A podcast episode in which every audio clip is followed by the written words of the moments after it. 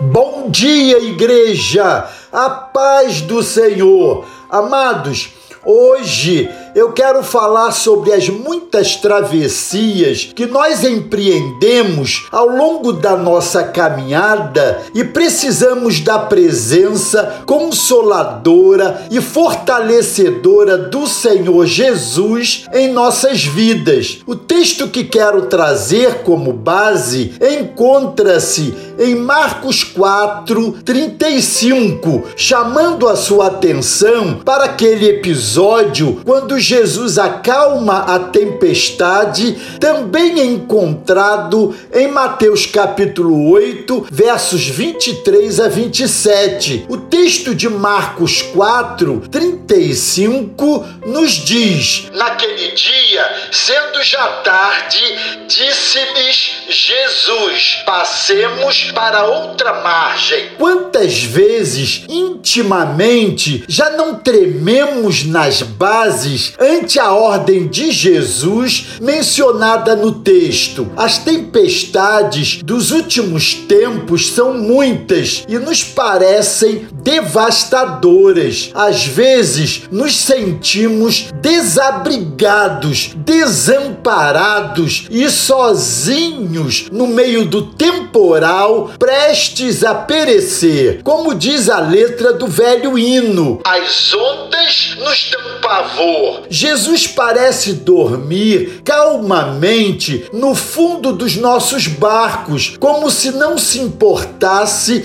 com a nossa aflição. Na verdade, a nossa humanidade, nessas horas, parece sofrer de amnésia e não consegue lembrar as muitas situações sem conta em que ele surgiu no meio dos nossos temporais e ordenou as ondas ondas e aos ventos que se acalmassem. Quando estamos de fora das dificuldades, tendemos a criticar os que duvidaram, os que se inquietaram. Nesse episódio, por exemplo, os discípulos haviam recebido uma convocação do Mestre para atravessarem o lago de Tiberíades, também chamado de Mar da Galileia. Jesus Jesus não os estava chamando para um passeio turístico. O Senhor, na verdade, queria ministrar uma das mais preciosas lições daquilo que eles enfrentariam na vida prática. É a pedagogia da tempestade. Por que Jesus escolheu exatamente aquele lago tão sujeito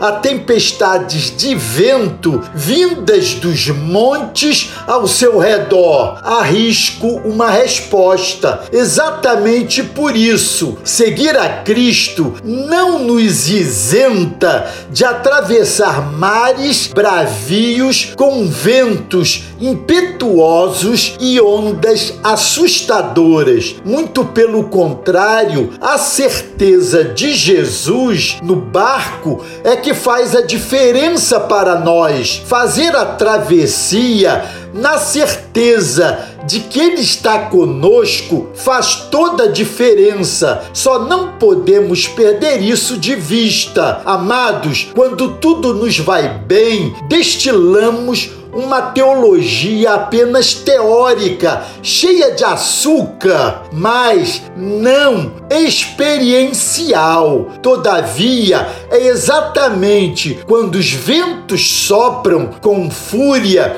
e as ondas se levantam assustadoras que descobrimos aquilo que introjetamos em termos de aprendizado teológico. Jesus nos quer na outra margem. Precisamos atravessar o lago da superficialidade espiritual, mesmo que isto nos custe enfrentar ondas e ventos. O aparente sono de Jesus não significa inação, mas observação do quanto já aprendemos dele. Quanto às ondas e os ventos, aquietemo-nos, eles obedecem ao Senhor. Amém? Glória a Deus.